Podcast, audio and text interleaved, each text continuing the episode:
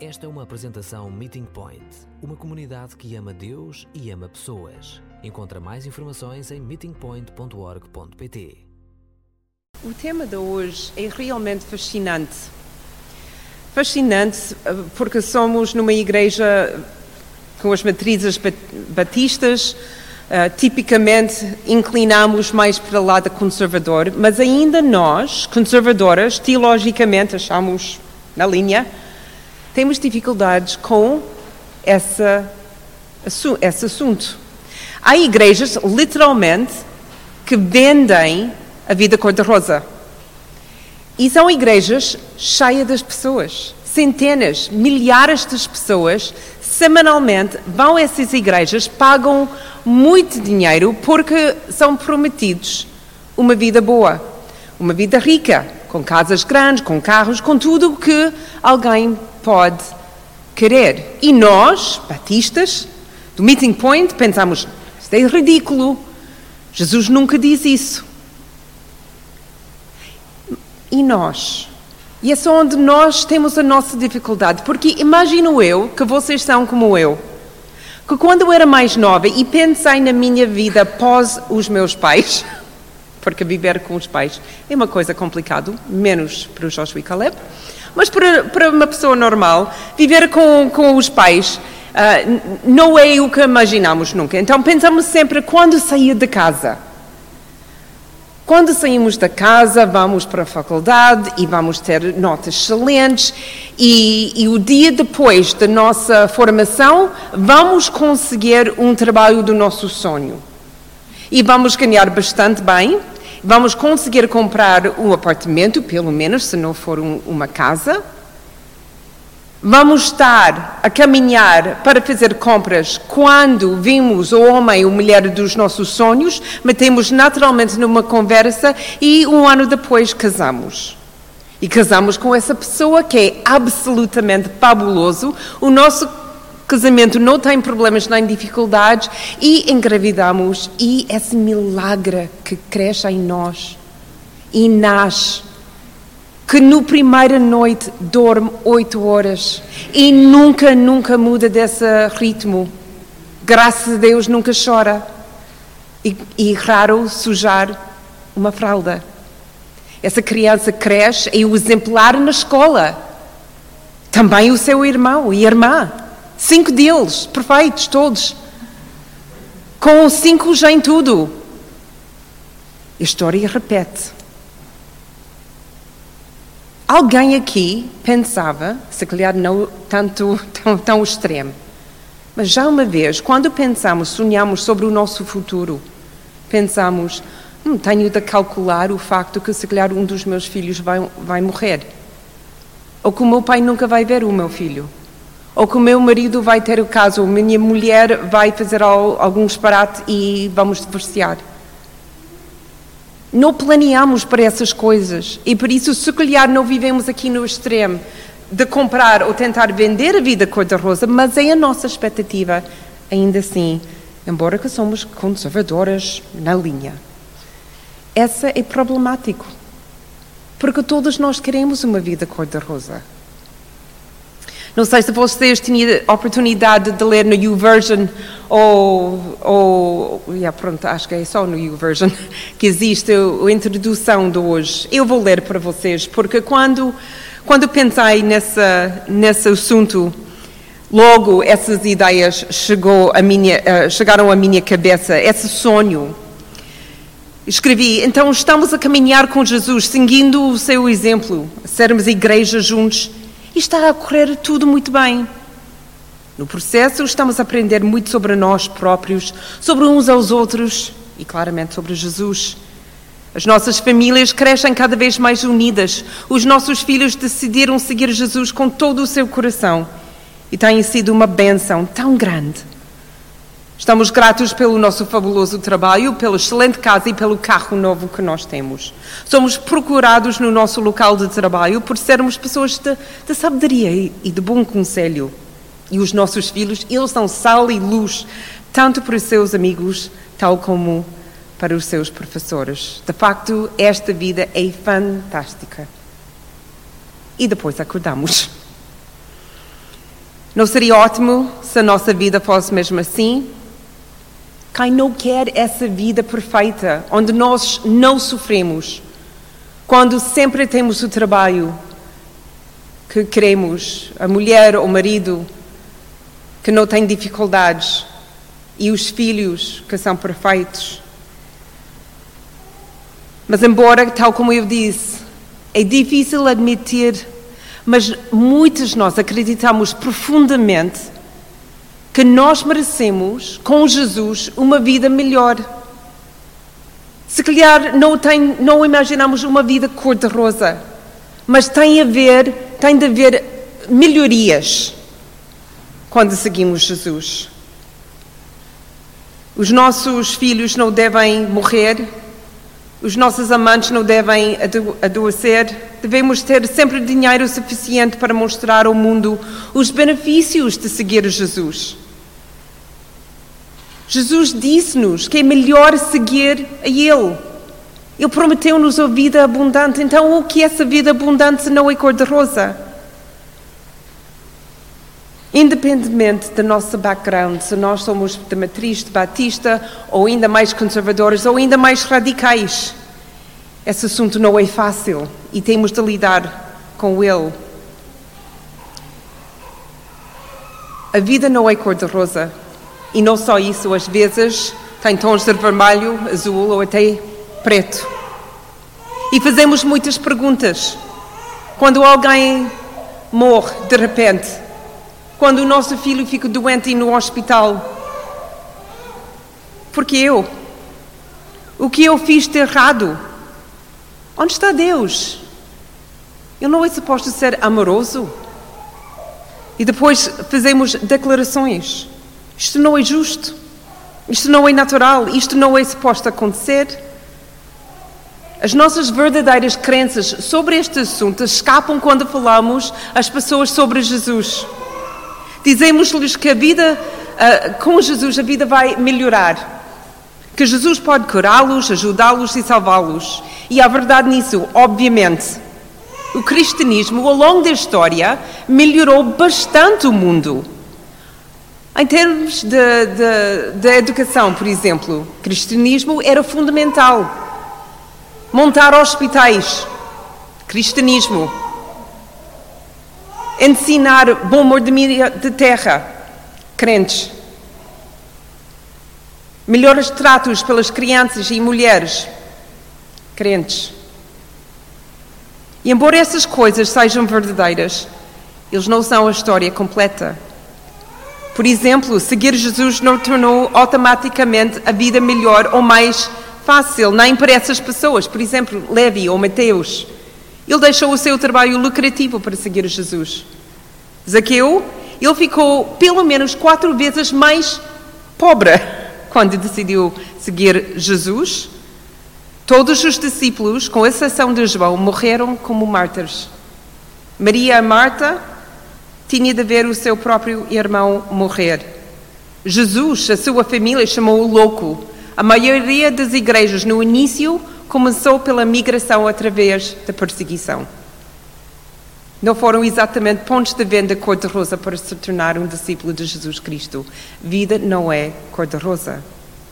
Mas, obviamente, podemos dizer à distância, olhando pelas histórias, podemos compreender que em cada dessas circunstâncias, Deus fez as coisas funcionarem para bem. Ok? É verdade. Mas quando nós estamos no meio de luta, temos a tendência de esquecer que também podemos estar no meio do plano de Deus. Eu penso sobre a Marta, não consigo parar de, falar, de pensar sobre a Marta, a mulher de Eliseu. Ela não planeou. Imagina que ela também está a fazer as, essas perguntas. Porque eu? Porque eu? Porque agora? É difícil no momento dela de pensar que essa pode ser e é o plano de Deus. É real. A vida não é cor-de-rosa. Seja o que for que, que pensem que Jesus queria dizer com a vida abundante, ele de certeza não disse que a vida seria cor-de-rosa. De facto, se leres o que ele realmente disse, vais ver que é exatamente o oposto. que torna a vida abundante na mentalidade de Jesus, entre os tons de vermelho, azul e até preto, é que Jesus prometeu caminhar conosco e que no final a vida vai ser perfeita. Mas a vida aqui não é cor-de-rosa. Então, o que podemos nós, como seguidores de Jesus, expectar dessa vida? Quais são as nossas expectativas? Como vamos viver essa vida se não for cor-de-rosa? Vamos ler o capítulo inteiro de João 16 e vou pedir às três pessoas que pedi ler esse capítulo a estar aqui comigo para usar o microfone.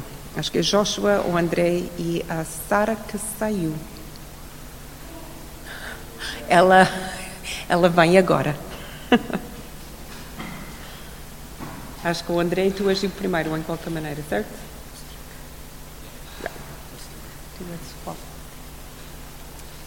André e tu. Beatriz,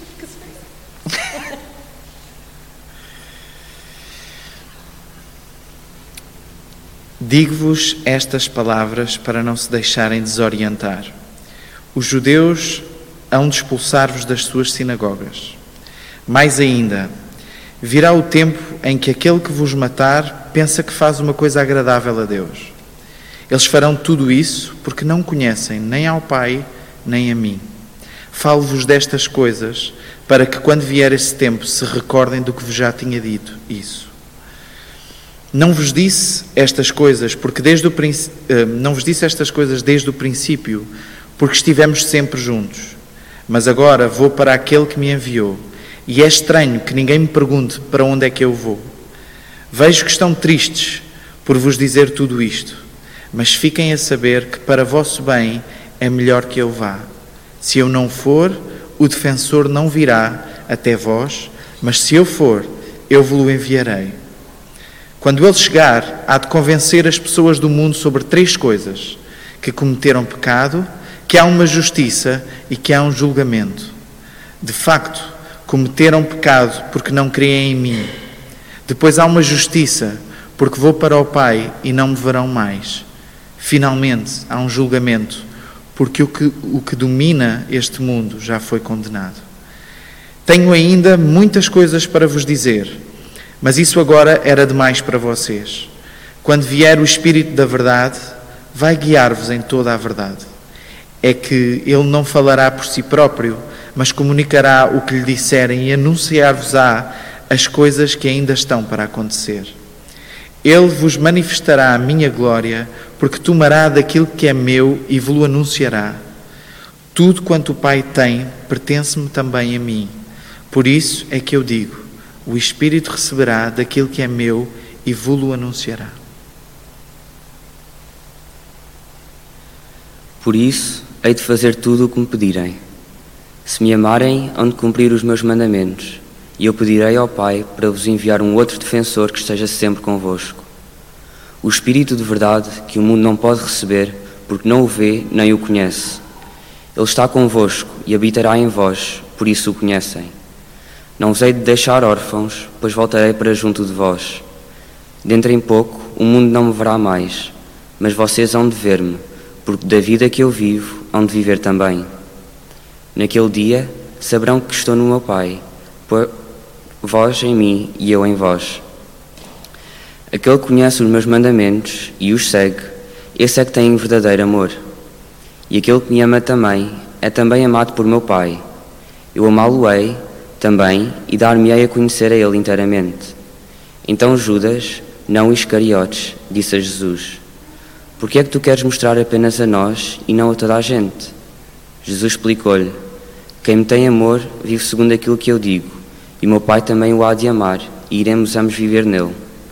Quem não me tem amor não guarda as minhas palavras, e a palavra que eu vos digo não é doutrina minha, mas do meu Pai que me enviou. Eu disse-vos todas estas coisas por meio de comparações, mas está a chegar o tempo em que não vos falarei mais dessa maneira. Hei de declarar-vos abertamente tudo o que se refere ao Pai. Nessa altura, pedirão em meu nome, e nem vai ser preciso que eu peça ao Pai por vós, pois o Pai ama-vos a todos, porque vocês me amam e creem que eu vim de Deus. Eu saí de junto do Pai para vir a este mundo. Agora deixo o mundo e vou novamente ter com o Pai. Disseram-lhe os seus discípulos: De facto, agora falas claramente e não por comparações. Agora vemos que sabes tudo. Até sabes aquilo que te queremos perguntar, por isso acreditamos que vieste de Deus. Respondeu-lhe Jesus: Agora acreditam? Pois vai chegar a hora, e está mesmo aí, em que cada um há de fugir para seu lado e deixar-me só. Mas eu não fico só porque o Pai está comigo. Disse-vos isto para que encontrem a paz em mim. Têm muito que sofrer no mundo, mas tenham coragem, eu venci o mundo. Obrigada. Então, quais são as expectativas que nós temos como seguidores de Jesus? João 16 diz quase tudo. As expectativas que nós temos de ter enquanto os seus seguidores. Há cinco coisas, pelo menos, que ele disse que são do lado mais negativo e dois que são do lado positivo. Primeira expectativa que nós temos de ter é que o nosso sofrimento, ou depende da versão que estás a usar, as dificuldades que nós temos nas nossas vidas, alguns deles é pressão que vem por, por o interior, ou de interior, versículo 1 a 2. Quando falo do interior, quer dizer igreja. A primeira dificuldade que Jesus tinha não era com o que nós chamamos não crentes, era o mesmo com eles que acharam que eram fiéis. E dificuldade que ele recebeu, mesmo de líderes das igrejas, era impressionante. E ele disse: Vocês vão ter essa mesma história repetida não sei quantas vezes nas vossas vidas. E pode continuar até hoje. As pessoas que deveriam apoiar Jesus queriam matá-lo. Enquanto não acho que a minha vida está sob ameaça cá em Portugal, admito que todas as igrejas pelo menos uma vez na sua história, sofreu por causa do que está a acontecer no seu interior. A igreja deve ser unida. O amor deve cobrir uma multidão de pecados. Devemos trabalhar para entender o ao outro e não apenas garantir que vocês entendem a minha ideia. Nós não podemos tornar parte da cultura de cancelamento aqui dentro ou entre nossas igrejas. Mas é uma ameaça a igreja deve ser diversificada. É ótimo de ter pessoas que são diferentes. Eu fico muito feliz que a Meeting Point está cheia das pessoas de uma variedade de, de pano de fundos de, de, das igrejas. Entre até carismáticas, pentecostais, irmãos, batistas, Assembleias de Deus. Acho que tornou-se a nossa igreja muito mais rica. Porque forçou-nos a conversar mais de pensar o que é realmente importante e o que é secundário. E eu acho que é belíssima que vocês permitem me, uma canadiana, estar em frente a vocês. E que essa igreja também tem brasileiros, que tem canadianos, que tem uma variedade de pessoas. Acho que também essa ajuda-nos a ter uma riqueza maior. Porque outra vez, a maneira portuguesa, uma maneira canadiana, uma maneira brasileira, não é necessariamente a maneira. E podemos aprender de uns dos outros. A igreja deveria ter as coisas centrais, centrais. E tudo o resto podemos conversar sobre elas e devemos conversar sobre elas, mas não devem causar brigas, ainda menos deve dividir-nos. Mas muitas vezes, demasiadas vezes, essas questões secundárias dividem as igrejas. Este é Portugal e nunca aconteceu aqui em Portugal que eu saiba, mas aconteceu no Canadá, até na minha própria igreja. Havia pessoas que queriam, que horror, tirar o carpete da nossa igreja e dividiu a igreja. Porque havia algumas pessoas que não acreditavam que conseguiam louvar a Deus com toda sinceridade com madeira. Tinha de haver carpete. E a igreja acabaram, acabou em luta. As pessoas não saíram, mas eles estavam a gritar uns com os outros sobre carpete. Isto é, não é assunto, só para esclarecer, essencial. É secundário. Mas Jesus também não fica irritado para cantarmos com o piano, órgão ou uma guitarra. O BPT, o livro ou Almeida são todas tradições úteis para a igreja. E podemos aprender e ouvir uma pregação brilhante de um homem, de uma mulher, de um jovem ou até uma criança. Diversificação é importante e as coisas essenciais têm de manter essenciais. Tudo o resto podemos conversar. De todas as pessoas da igreja, a liderança deve ser a mais generosa, compreensiva, compassiva e pacífica. Mas, infelizmente, nem sempre assim. Sentimos-nos tentados pelo poder e prestígio, podemos facilmente tornar-nos arrogantes, temos a tendência de querer ter razão em tudo e sempre, e temos as mesmas tensões, tentações de todos os outros, de gostar uns, tolerar outros e ignorar o resto. Aconteceu no tempo de Jesus e acontece hoje. E essa vida que não é nada cor-de-rosa, essa é vida real de viver em comunidade. Outro problema que Jesus enfrentou e que nós tam também, em muitas igrejas, começamos a pensar que o que eu acredito ou o que nós acreditamos ser certo. E se alguém pensa diferente, está errado. Eu aprendi isso muito bem no GBU. Porque eu cresci desde a minha infância até mudei para Portugal numa igreja batista. Quando eu entrei no GBU, não tinha denominações. Era todas as denominações. Até nós não falamos muito sobre as nossas denominações. E aprendi coisas completamente diferentes. Casei com alguém da Assembleia de Deus. Aprendi outras coisas. Coisas que na minha igreja quadrado batista, eles disseram que era errado. Mas aprendi, não é errado, é diferente. É uma forma diferente. Falamos de tolerância, mas preferimos que todas estivessem de acordo conosco. Ah, se todas podem acreditar em tudo que Meeting Point acredita. Defendemos a nossa posição e não deixarmos comover para qualquer outra opinião. Muitas vezes recusamos de ouvir, de ler ou de pensar com uma mente aberta. Se nós não gostamos da ideia, fechamos a porta. E eu admito, preto e branco é muito mais fácil de tentar viver no cinzento. No meio, no meio de tudo. Eu prefiro viver radical, porque aqui consigo defender. Mas Jesus disse: Mas tu tens de estar aqui. Não podes viver no preto nem no branco. Há muitas coisas. Há certas coisas que são pretos e brancos. Jesus é um deles. Mas mais radicalmente, e vemos isso no, no primeira, nos primeiros dois versículos. Há pessoas nas igrejas que não conhecem Jesus e que estão lá para destruir a igreja por dentro.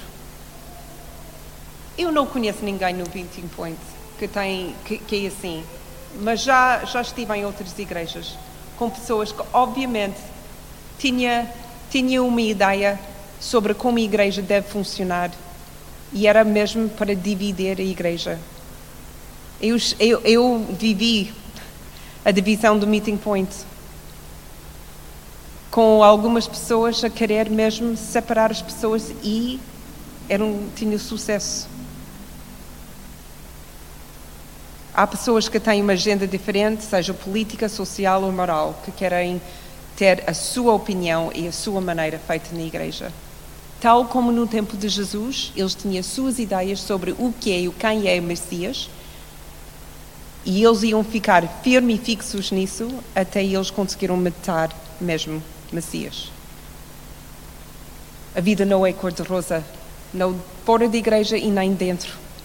E a nossa expectativa é que vai haver problemas na igreja, porque Jesus disse, em versículo 1 a 2, do capítulo 16 de João, vai haver.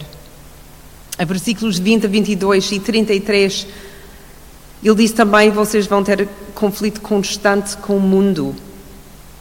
Acreditamos em certas coisas em que o mundo não, não só acredita, como é hostil. E vivemos isso cada vez mais. Neste momento, há uma explosão enorme nos Estados Unidos sobre aborto. A inversão do, do Wade versus Roe está a causar transtorno. Algumas pessoas a celebrar, outras pessoas mesmo zangados.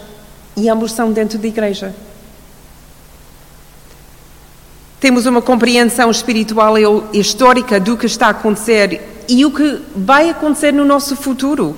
Essa é a nossa esperança. E vivemos com a tristeza e a frustração de não sermos ouvidos. Nós acreditamos que o mundo está a seguir uma certa direção e no fim Jesus vai voltar e tornar-se tudo como deve ser. Mas quando tentamos explicar isso, o mundo não quer ouvir. Acham ridículo. O que nos faz chorar é a mesma coisa que faz o mundo rir. Falamos em aborto, falamos em eutanásia, falamos em em liberdade religiosa, falamos no valor da vida, falamos sobre ajudar os pobres, equilibrar, parar a corrupção e o mundo acha que somos parvos.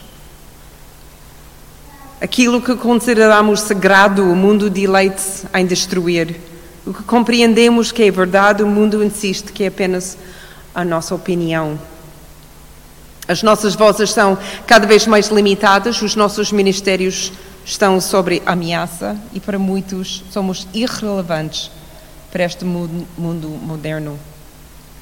Não sei se vocês sabem, mas há grandes debates na, no, em Bruxelas, neste momento, sobre a, a, conversão, a terapia da conversão. Ou seja, uh, quer limitar uh, organizações religiosas, como igrejas, pastores, de ter falar com alguém homossexual que quer, uh, que quer manter uma, uma vida não praticante.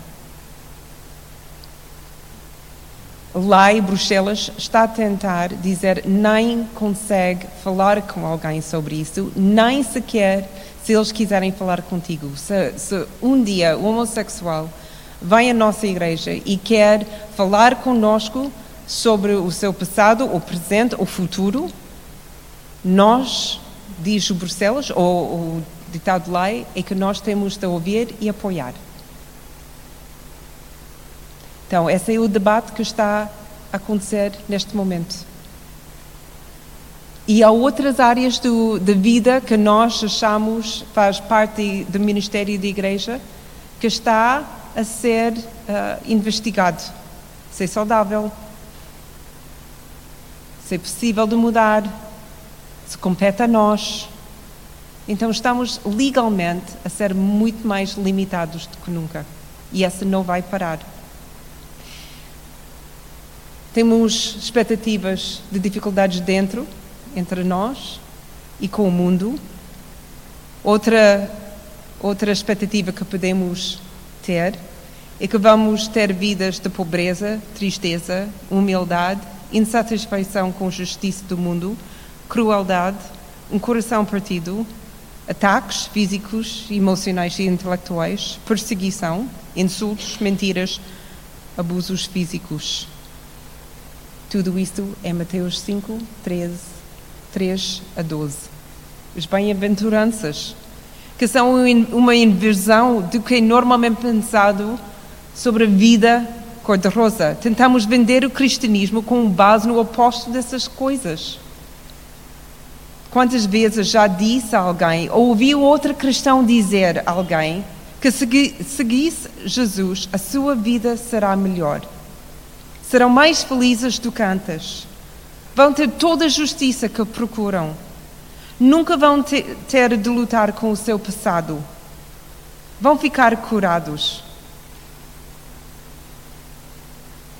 O problema com o jovem rico era exatamente essas coisas, essas crenças, essas convicções que seguir Jesus ia melhorar a sua vida. Ele era rico e queria manter a sua riqueza. A seguir Jesus, ele imaginava que ele, ele teria ainda mais, não só riquezas, mas se calhar saúde, posição na sociedade. E Jesus te confrontou com realidade. Para ser verdadeiramente rico, pode precisar primeiro de se tornar pobre. As bem-aventuranças têm tudo a ver com uma vida normal e não uma vida cor-de-rosa.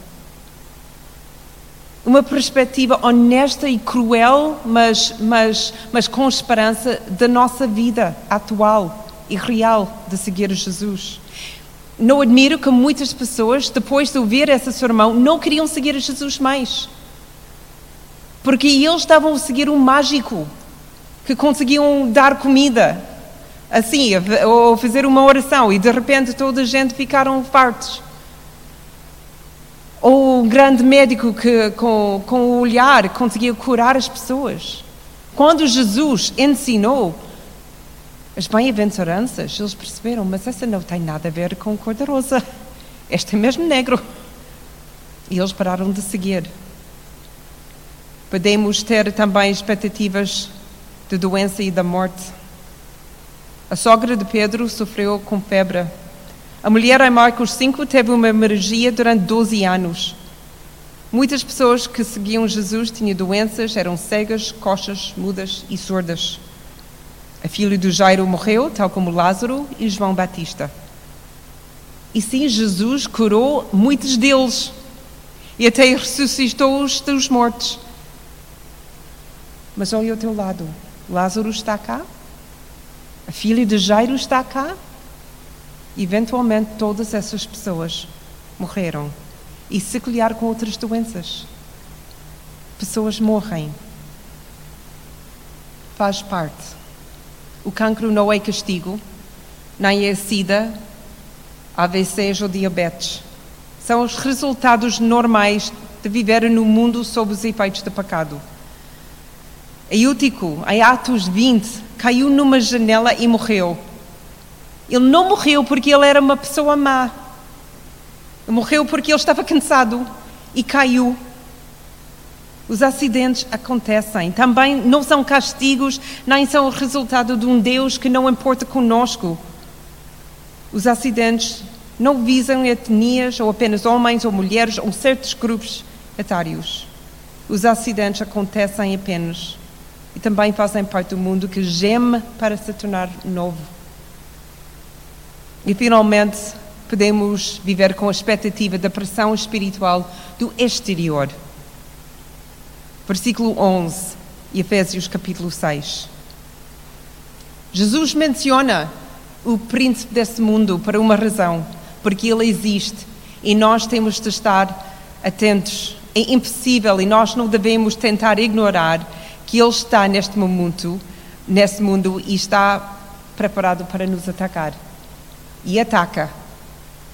E embora possamos estar convencidos que é o mundo que está contra nós, Efésios capítulo 6 explica muito bem e claro que não é o mundo, é os forças espirituais que estão a controlar essas pessoas que estão contra nós.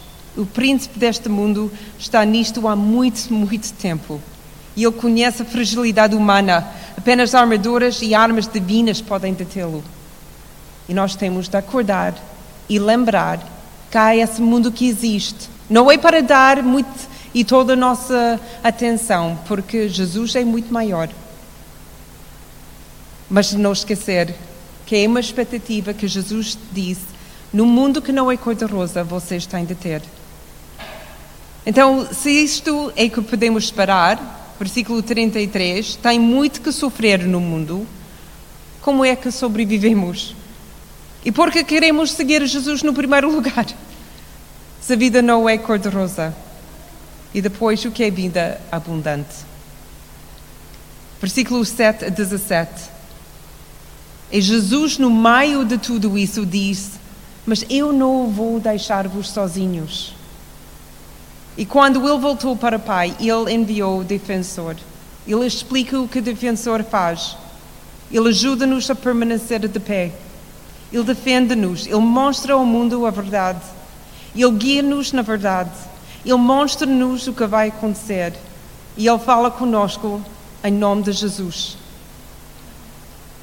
Uma das coisas que nós, como Aliança Evangélica Europeia, e nós que trabalhamos, trabalhamos em Bruxelas e ajudamos os outros países na Europa, lembramos essa, esses versículos.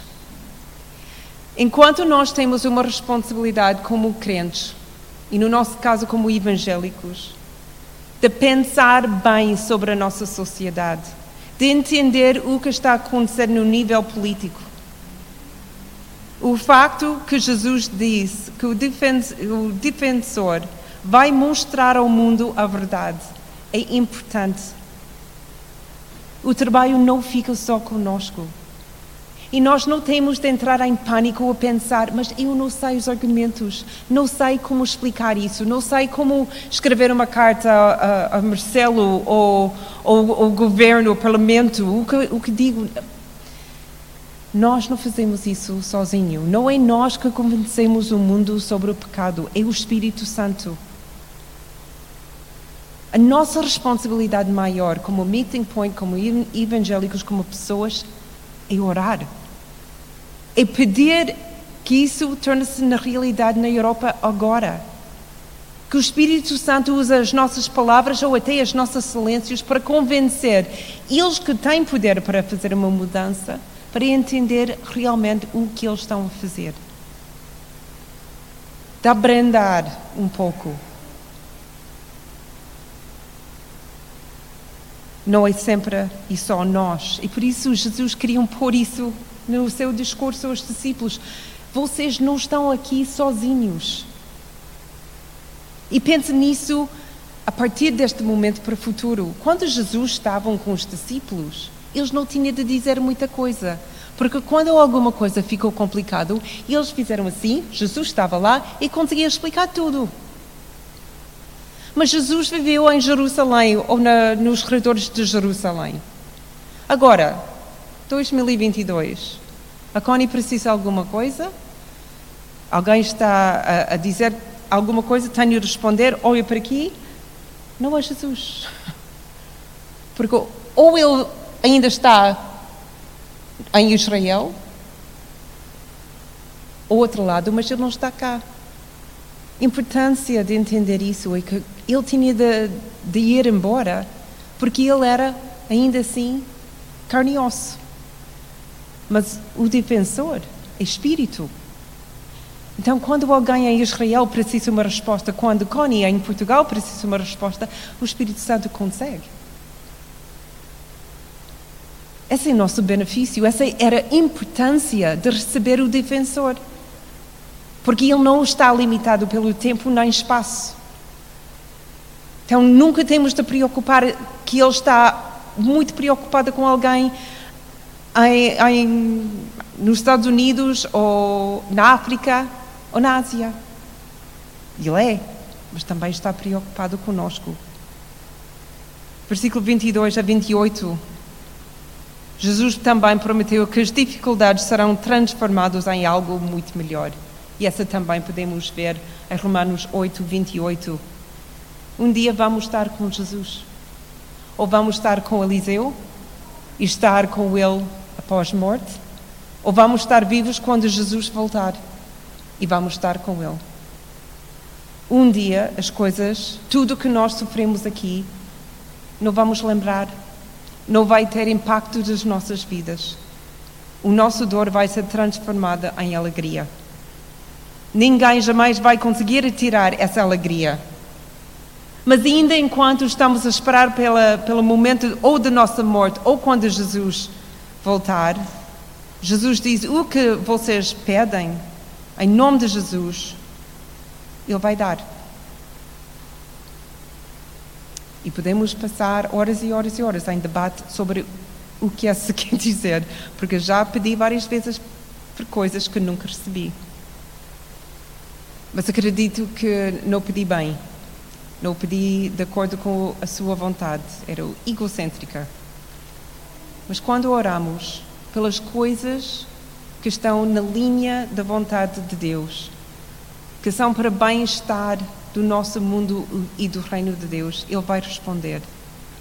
E a nossa alegria será completa. Versículo 33, também Ele vai dar-nos paz e vai dar-nos uma promessa, ou temos uma promessa.